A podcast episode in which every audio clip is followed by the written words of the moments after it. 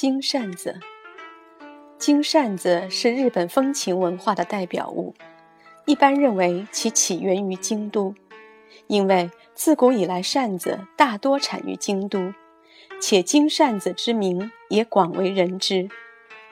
据文献记载，扇子早在平安时代就在宫廷内使用，后来从能、狂言以及茶道中逐渐衍生出了金扇子。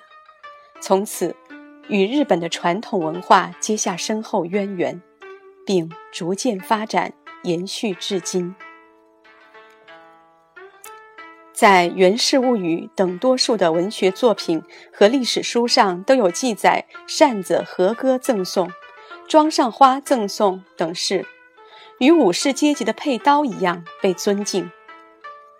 日本发明的扇子可以小巧折叠的优点。被高度评价，逐渐发展到大航海时代，经由中国出口到西洋；北宋时开始向大陆出口。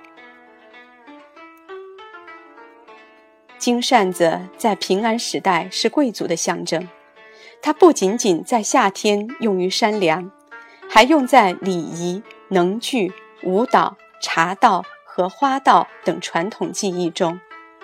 不仅仅作为用来扇风的道具，还是一种集礼仪和赠答、交流的工具。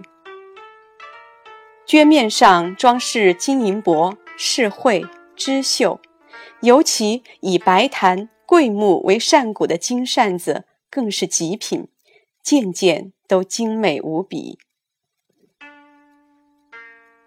茶道中，如果对方在你的面前横放一柄折扇，代表的就是一扇屏风，那是提醒你，茶还没好，不要伸手过屏风来取。那为什么不弄一扇真的屏风呢？因为茶道的一个重要组成部分，就是让来客观赏烹茶的过程。真的放屏风，就什么都看不到了。与团扇不同，金扇子的特点。在于其可以折叠成较小的形状，这完全仰仗于制作师傅的精湛技艺。金扇子的制作分工细腻，需要经过二十多道工序。制作流程主要分为以下三种：扇骨的组装作业、贴纸绘画作业，以及最后将两面对合粘贴的作业。材料选用优质的竹子、织物以及和纸等。花纹描绘的是花、植物等传统花样，纤细而优美的设计使之成为当之无愧的艺术品。